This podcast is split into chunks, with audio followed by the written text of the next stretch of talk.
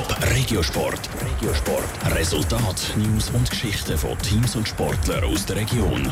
Präsentiert vom Skillspark Zwintertour. Die Trennsporthalle mit Spiel, Spaß und Sport für alle. Skillspark.ch. Playoff-Kampf in der ACB spitzt sich immer wieder zu und der FC Winterthur hat einen neuen Verteidiger unter Vertrag genommen. Das sind zwei der Themen im Regiosport mit dem Daniel Schmucki.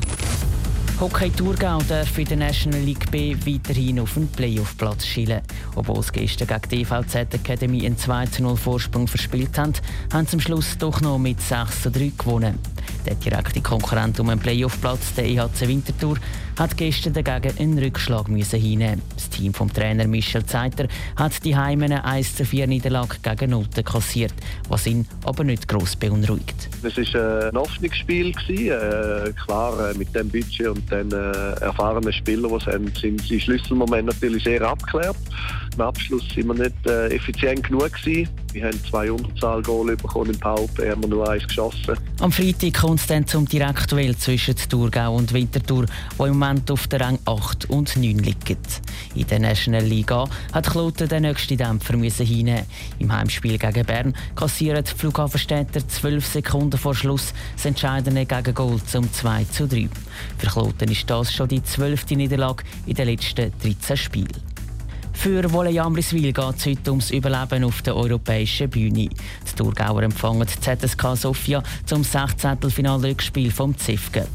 Weil Amriswil sein Spiel vor einer Woche mit 1 zu 3 verloren hat, brauchen sie heute mindestens ein 3 zu 0 oder ein 3 zu 1 Sieg. Dann wird es zum sogenannten Golden Set kommen, wo über das Weiterkommen entscheidet.